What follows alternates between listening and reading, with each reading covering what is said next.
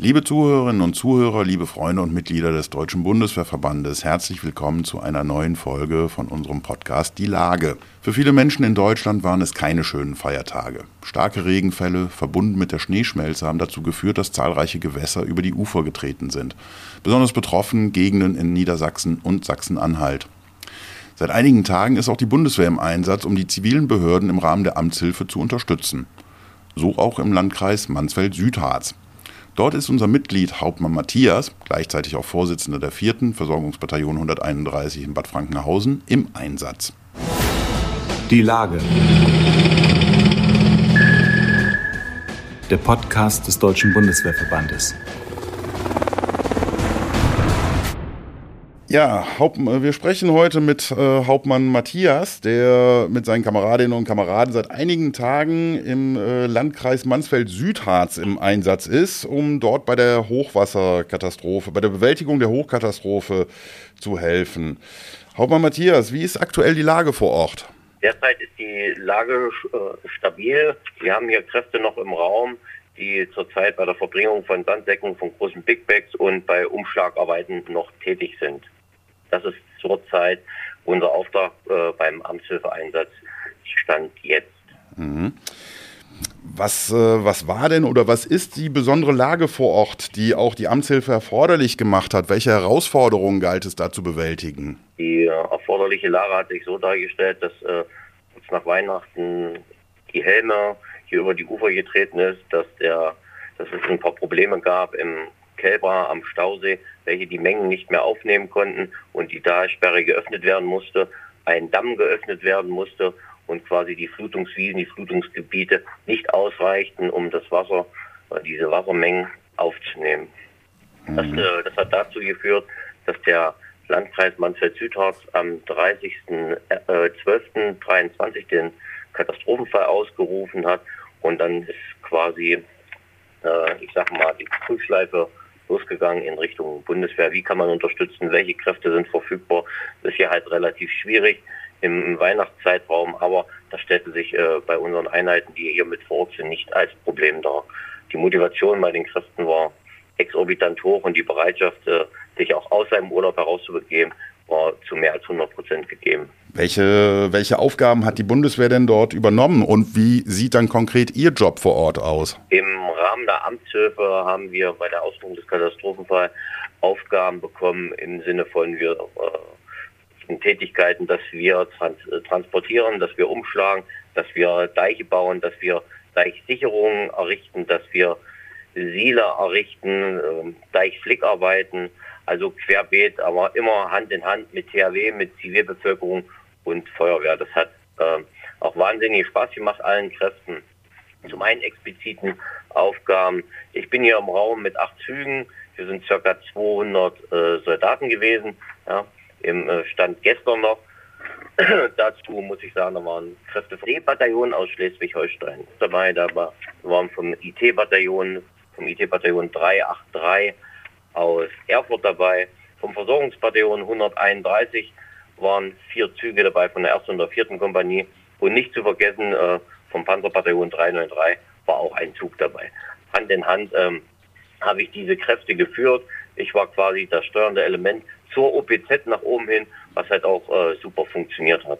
Ähm, wie gesagt, und wenn halt kleine Sachen waren, ja auch so, ich, man sagt so salopp so Spießtätigkeiten, ja, die habe ich dann auch übernommen. Ja, und wie gesagt, die Spießer haben dann auch von den Standorten aus ihre Soldaten unterstützt bei der Verpflegungsausgabe etc. Es lief wirklich Hand in Hand. Die Chefs waren zugegen. Es hat wirklich Spaß gemacht in alle Richtungen. Die Bundeswehr hat ja schon einiges an Erfahrung gesammelt in den vergangenen Jahren, auch mit Hochwassereinsätzen in der Amtshilfe. War das für Sie persönlich der erste Amtshilfeeinsatz oder hat, gab, haben Sie da auch schon Vorerfahrungen in dem Bereich? Für mich war es nicht der erste Amtshilfeeinsatz. Bei Amtshilfe spricht man ja nicht nur von Hochwasser. Mhm. Wir haben aber hier auf ein Portfolio zurückgreifen können von Amtshilfe im Sinne von 1997 schon bei der, bei der Oderflut in der Zittendorfer Niederung von 2002 das Elbe-Hochwasser, was im Bereich Dessau, wo wir eingesetzt waren, 2000, nicht zu vergessen 2013, ähm, bei, beim, beim Elbe-Hochwasser, wo wir im Bereich Torgau eingesetzt waren. Also hier waren wirklich Kräfte aus allen Bereichen dabei, die die Erfahrung für Deichbau für Sicherungsmaßnahmen, für Logistik etc. alles äh, mitbrachten. Und es war eigentlich für uns, nicht eigentlich, es war kein Neuland für uns. Sie haben es ja vorhin schon angesprochen, es sind ja auch zivile Stellen, äh, also zivile Behörden im Einsatz. Äh, wie läuft die Zusammenarbeit mit Feuerwehr, mit THW? Die Zusammenarbeit, so wie man sich das vorstellt. Wir haben ja, wir haben ja ein großes Problem und alle haben ein, ein Ziel, dieses Problem zu lösen. Und es gab keine Reibungspunkte, es gab keine Absprachungsprobleme. Äh, wirklich alle haben sauber miteinander, alles waren Profis von allen Seiten und es hat zu 100, mehr als 100 Prozent funktioniert. Mhm. Ja, sei es THW, sei es Feuerwehr, sei es auch die Zivilbevölkerung.